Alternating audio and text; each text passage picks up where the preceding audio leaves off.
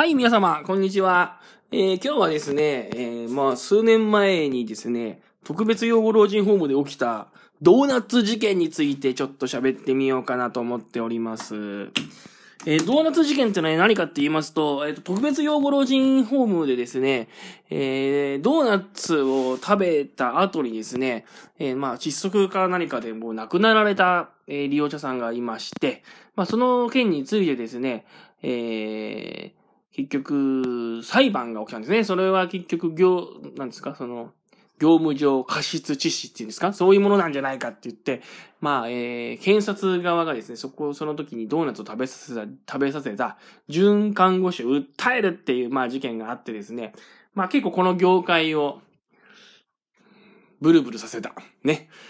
ブルブルさせたのかな？まあ、その、この介護とかで、こういう業界の人は結構それ、結構注目の事件だった、だったんじゃないのかなと思ったんですけど、ちょっとそのことについてですね、思ったことを喋ってみようかなと思っております。心のリハビリ現場から。はい、この番組はですね、40歳ぐらいのおじさんの作業療法士が、えー自分の仕事で感じたこととか、思っていることを、いろいろとただただブツブツ喋っていこうかなっていう番組です。はい、今日はですね、その、ドーナツ事件についてちょっと考えてみたいなと思っています。えー、もう何年前かな ?3 年ぐらい前か4年ぐらい前だと思うんですけどね、長野県だったかな？のある施設で、えー、ドーナツを入居者の方に食べさせて、それで、えー窒息して亡くなってしまったっていう事件がまああったんですね。で、結局ですね、これの事件は家族とですね、施設側では示談が成立したんですけれども、あの、検察側が、うんと、ちょっとこれは問題があったんじゃないのかっていうことで裁判になったと。で一審ではですね、准看護師の方が、まあ何か問題があったんだと。なんかですね、記録の方に、その、その方がゼリー状のものを召し上がられていたみたいな記録があったんだったかな。だからそういった情報があったのにもかかわらずドーナツを食べさせたっていうところで、えー、要は過失があったってことな、になったってことなんですね。だから、これはこの間20回の放送でも話しましたけど、まあ事故があった時に、その、事故が起こる予見性っていうんですか？事故が起きるかもしれないってことを、あの、分かっていたのにやったってなると過失が起きるってことのようなんですね。だから転倒事故なんかもそうなんですよね。だから、最近ふらつくから注意だよみたいな記載があれば、あるのにもかかわらず、利用者が転んだみたいな時に、かなりその施設側が危険だ。だから、要は、施設としてその人が何か事故が起きるかもしれないっていうことをね、えー持っていたのか持っていないのか、ね、そういう記載があるのかないのかっていうのが重要で、まあ、この事故の場合もそういう転倒の緊急性がありそうだってことが書いてあるのに転倒するとかなり注意義務違反になる可能性が高い。で、今回のドーナツの件も、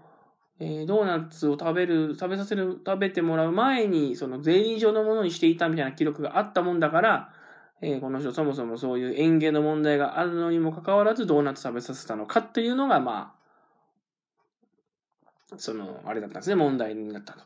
で、結局ね、これはですね、もうこんなことをされたんじゃ、現場が萎縮しちゃうぞということで、かなりこの現場の方から意見が上がってですね、70万人近くの、70何万人かのですね、署名運動が起きて、その無罪にした方がいいってことでね、准看護師の責任を問うんじゃないと。示談も成立してるしっていうことで、まあ、そういう、えー署名が集まってですね、まあ、に二審では、えー逆転無罪となったと。まあ、いうことが、まあ、ありましてね。まあ、こういうのを見るとですね、ちょっといろいろ、いろいろ思っちゃいますね。はーって思っちゃいますね、の。なんかね、やっぱだんだんこう何でもかんでも事故が起きた時に問題はどっちにあるんだとかっていうようなね、話になってきちゃうとね、うーん、なんだかやってる方もやりづらくなっちゃう。こっちとしては良かれと思ってやってるわけですかね。ドーナツを食べるんだってそうだしね。あの、転倒事故にしてもそうですよ。良かれと思っていろんなところに連れて行ってみたりとか、歩いてもらったりとか、運動してもらったりとかするわけじゃないですか。だけど、それで起きた事故に関して、まあもちろんね、安全に注意してやるのは当然大事なんですけども、それで起こった事故に関してね、どっちが、どっちの責任なんだとかっていうことになってくるとですよ、じゃあ本当にもうね、毎日食べ、利用者さんにはゼリー状のものを食べていただいて、もうすぐ食べれなくなったら胃ろうですね、みたいな話になっちゃうじゃないですか。胃ろうっていうのはまあ、おね、お腹の中にチューブ入れて、そこから栄養を通すってそういうやつなんですけど、なそういうことになっちゃうとね、まあもちろん安全にね、安全に食べれればいいんですけども、何もリスクが起きないっていうのもやっぱりこう、難しい話ですから、だんだん年をと解いて、取っていくとね、老いていくわけですからね。だからそういうのを思うので、こういうので一つ一つ、もう何かと最近事故だ、事件だってありますからね、なんだかこう、どんどんどんどん現場は厳しくなっていってね、記録も増えていくし、仕事は大変になる一方だと思いますね。本当に大変になる一方。昔はね、もうちょっとざっくりしたんでしょうけど、なんだか記録もいっぱい書かなきゃいけなくなってくるし、なんでもかんでもいろいろ確認をしなきゃいけないし、現場は大変だなと思いますしね、何一つするにも、まあもちろんそうですけどね、リスクを考えてやんなきゃいけないのは、まあ僕なんかはやっぱ作業療法士って仕事なんでね、やっぱ活動に関わる仕事なんでね、まあいろんなことをやっていって、生き生きとして過ごしてもらいたいなと思う、思うわけでね、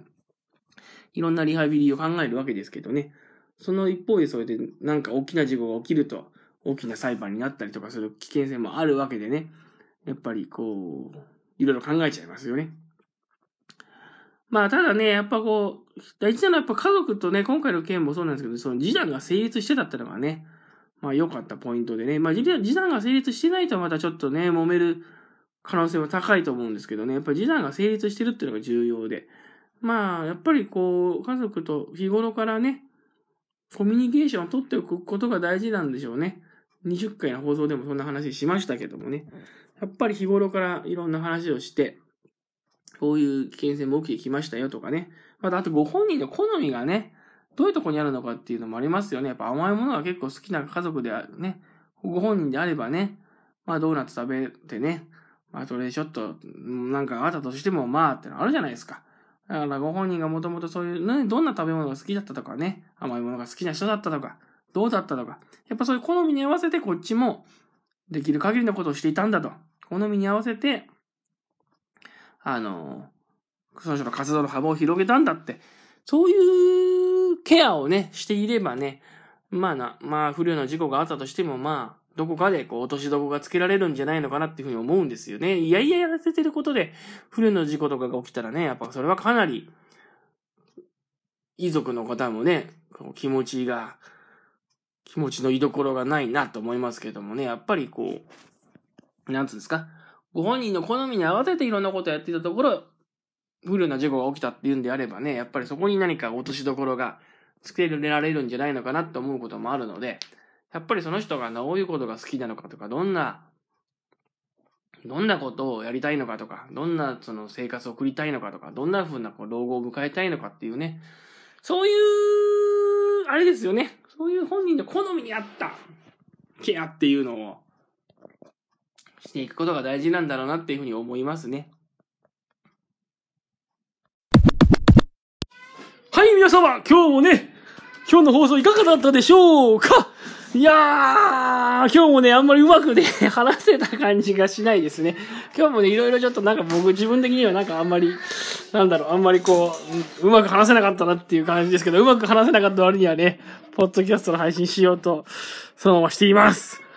はい、もうね、いよいよ、もう4月もおしまいっていうことでね、新しい月がまた今回が始まりますね。番組の感想はですね、あのー、ツイッターとかね、